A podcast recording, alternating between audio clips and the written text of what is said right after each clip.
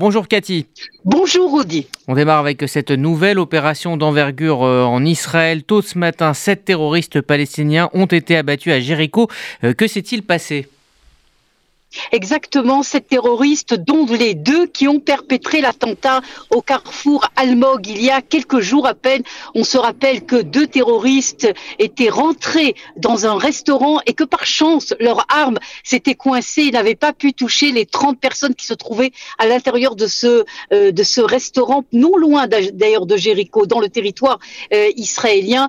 Hier soir, l'opération des forces spéciales de l'armée israélienne euh, est entrée dans une maison où se réfugiaient ces terroristes et d'autres terroristes. Sept ont été éliminés parmi les forces israéliennes. Il n'y a pas euh, de blessés. Opération réussie, même très réussie du point de vue de l'armée israélienne. Et l'actualité de ce lundi matin est dominée par le tremblement de terre en Turquie qui a fait, selon un bilan provisoire, euh, plus de 200 morts et les secousses ont été ressentis en Israël. Oui, des secousses ont été ressenties au nord euh, d'Israël.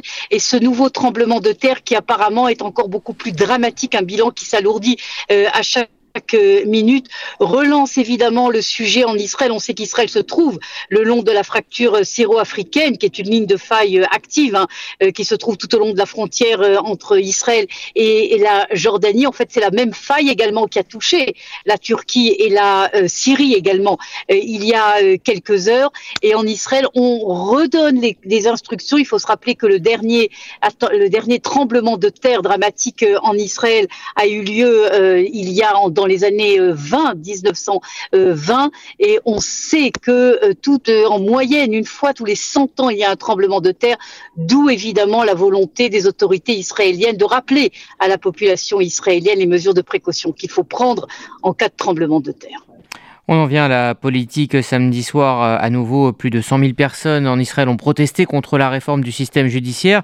Et hier soir, le président Yitzhak Herzog a demandé au gouvernement de mettre de côté ce projet.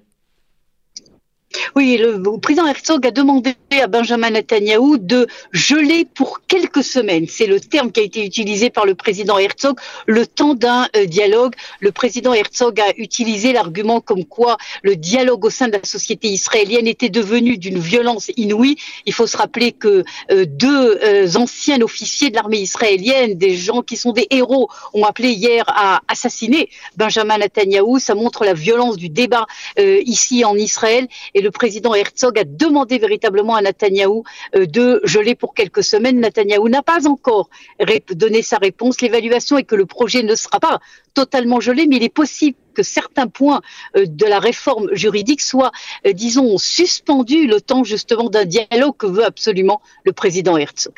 Et puis on évoque maintenant pour finir ce rapport envoyé par le ministre de la Diaspora et de l'Égalité sociale, Amirai Chikli, aux ambassadeurs des pays de l'Union européenne. C'est un rapport accablant sur l'incitation à la haine dans le système éducatif palestinien.